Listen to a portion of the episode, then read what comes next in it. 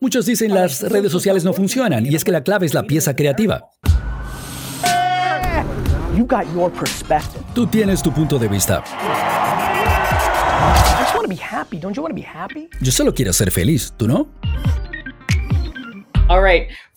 Ok, arrancamos el programa con Shark Barbara Corcoran. Sus créditos incluyen puras Ds en high school y en el college. Había tenido 20 empleos para cuando había cumplido 23 años y luego pidió prestados mil dólares, dejó su trabajo como camarera, como mesera y empezó una pequeña compañía de bienes raíces en Nueva York que ahora es un gran negocio de 5 mil millones de dólares en bienes raíces. Bienvenida, Bárbara. Gracias, adoro a Gary y haría lo que fuera por él. Bárbara, me encanta verte, verte feliz ahora en las vacaciones, el año nuevo. No tenemos mucho tiempo, así que vamos directamente a esto. Sé que mucha gente estaba súper entusiasmada de que estuvieras aquí en el programa. Gracias. En tu opinión, ¿qué cambio de comportamiento del consumidor será clave para impulsar el crecimiento en el 2021? Puedo escoger más de uno porque creo que hay cuatro o cinco. El consumidor está a cargo. Creo que si no lo entendíamos antes, ahora lo entendemos.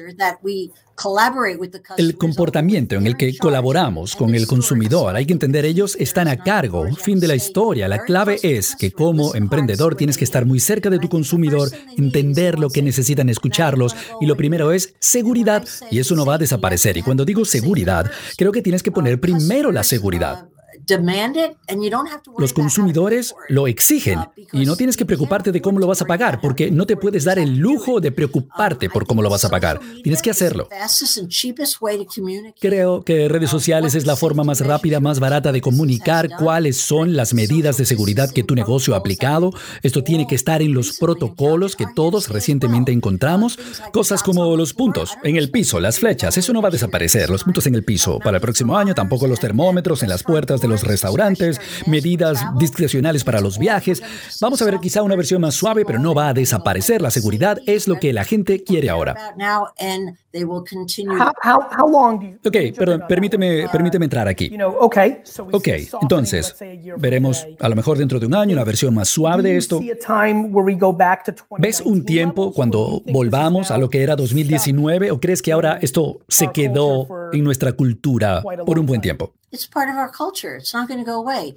Parte de la cultura. No va a desaparecer. ¿Viajarías en un avión, ya sea que vayas en business, coach, turista, y no usar una mascarilla? Yo no, nunca más. Yo casi que quería hacer eso cuando la gente tosía, pero me parecía que era socialmente, a lo mejor, desagradable. Yo no quiero que eso vuelva a pasar. Entonces, nada va a desaparecer totalmente. Va a quedar un efecto residual en la cultura.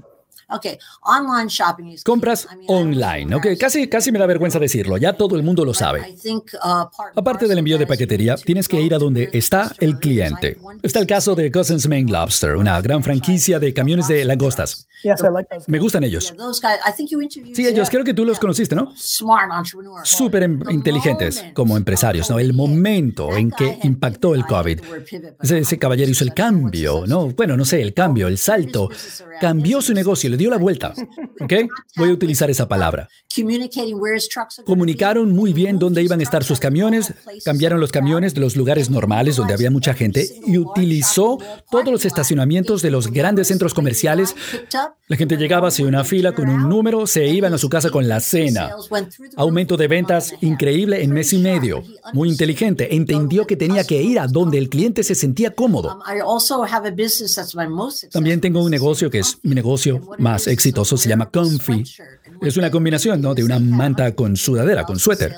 150 millones de dólares en ventas se las devolvieron cuando impactó el COVID, porque las grandes tiendas con las que ellos estaban haciendo negociación cerraron. ¿Qué hicieron? Aumentaron las ventas online, un sitio web que no se habían tomado muy en serio. Esos 150 millones que no lograron vender los convirtieron en 250 millones en ventas, yendo a donde el cliente quería estar. Y ahora también es súper obvio, ¿no? Redes sociales, así se llama el juego. Yo no invierto en un solo negocio en esta temporada de Shark Tank, a menos que sienta que el emprendedor era casi un genio en redes sociales, porque van a tener que apoyarse allí en esas plataformas para siempre. Eso es lo que quieren los clientes, nuestros clientes. Redes sociales, creo que la clave como, como emprendedores, como empresarios, los empleados clave que todos necesitamos ahora son los productores, la gente que cuenta historias, la gente de video. Realmente se ha convertido en la nueva norma. Antes era gente extra, era como un buen lujo tenerlos. Ahora, indispensable. Bárbara, aquí rápidamente, y perdona que te interrumpa. Una pregunta. Cuando estabas desarrollando, construyendo tu imperio de bienes raíces, que tiene mucho que ver con branding, ¿el correo directo fue un pilar importante para ti en ese crecimiento? Sí, lo fue, pero todo el mundo usaba correo directo, ¿no? Direct mail. La forma como yo lo hice de forma súper exitosa fue que yo utilizaba tarjetas postales, porque yo veía a la gente en sus casas, incluyéndome a mí. Yo no abría ese correo basura, pero una tarjeta postal la leías. Entonces pagaste más para que tu tarjeta postal individual estuviera allí, ¿no? En lugar de a lo mejor un paquete o algo así, ¿no? Aunque estabas pagando más para entrar en ese buzón de correo, te veían con más frecuencia y eso te dio la ventaja. Sí, me dio esa ventaja, pero honestamente yo nunca consideré estar en un paquete con otros. a lo mejor soy demasiado egocéntrica. Yo quiero mi propio escenario y lo conseguí con tarjetas postales. Lo que fue aún más efectivo que las postales fue comprar vallas publicitarias por 10 centavos al dólar. Inventario remanente, no. Yo hice lo mismo por Wine Library. Sí, allí mi marca en todo el centro, con esas vallas, y eso fue esencial. Y también lo que mucha gente no sabía en ese momento y que yo aproveché mucho, espacio remanente en el New York Times y Wall Street Journal, que estaba supuestamente guardado para venta retail, ¿no? Para minorista, pero cuando yo lo vi en las reglas no decía eso. Así que yo puse allí publicidad, página completa para mis propiedades y también estaba pagando 10 centavos al dólar. Es, es curioso, yo creo que tu carrera y yo siendo de la costa este, creo que mucha gente piensa en mí en cuanto a redes sociales, pero yo aprendí en correo directo, impresos, exteriores, radio, porque yo hacía publicidad para la licorería de mi papá. Y la razón por la que las redes sociales se volvieron tan naturales para mí es todo lo que yo aprendí en cuanto a distribución, ¿no? Cosas subvaluadas, ¿no? Atención que se vende por menos de su precio real, por menos de su valor. Compras de forma estratégica donde la gente miraba. Aprovechaste el saldo remanente. Yo hice exactamente lo mismo, ¿ok? Con impresos exteriores. No se podía hacer igual con correo directo. Pero otra cosa aprendí durante ese tiempo, porque lo estaba haciendo muchísimo, era que la clave era la pieza creativa. Yo compraba así esa página completa en el New York Times, en la sección de restaurantes, porque yo sabía cuándo comprarlas y cómo. Mi, mi anuncio determinaba cuánta gente yo conseguía Muchos dicen las redes sociales no funcionan y es que la clave es la pieza creativa. Mm, sí, y esa pieza creativa y debe tener el ingrediente clave y estoy segura de que estás de acuerdo conmigo. Tiene que ser auténtica. La gente ve esas mentiras, esas tonterías. Si tu historia no es auténtica, si no conectas con ellos en algún nivel, yo dejé de usar maquillaje en mis publicaciones y la gente responde mejor si te ves fea. Entonces, auténtico es clave y yo creo que eso no va a cambiar. Estoy de acuerdo. Comentario final, se nos va el tiempo. ¿Uno más?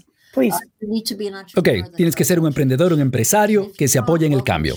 Si no le das la bienvenida al cambio y lo buscas como si fueras un misil que viene ahora, que viene ahora, si no tienes esa curiosidad, no vas a estar preparado para los cambios. No creo que yo esté imaginando esto, pero, pero el cambio parece pasar cuatro veces más rápido que antes. Y si no te das cuenta que ahora es la mejor oportunidad que vas a tener para los próximos 10 años de tomar la cuota de mercado de tus competidores, este es el momento, hacerlo mejor, hacer más, hacer lo que haga falta para quitar a ese otro del medio. Este es el momento. El mejor momento de avanzar es en el peor de los tiempos. Te lo van a decir los mejores empresarios. Los peces gordos están dormidos. Se vuelven rígidos. La mayoría actúa a la defensiva. Me encantó verte, Bárbara. Un placer. Muchas gracias por estos 10 minutos. YouTube watcher, what's up? It's Gary V. Hola, ¿qué tal? Tú que estás mirando, escuchando. Primero, muchas gracias. Espero que te esté yendo súper bien en estos tiempos. También quiero pedirte que por favor te suscribas porque mi compromiso, mi exploración en el caso de YouTube está a punto de estallar. Historias, encuestas, más contenido, más sorpresas. Este es el momento para suscribirte. Espero que lo consideres y verte pronto.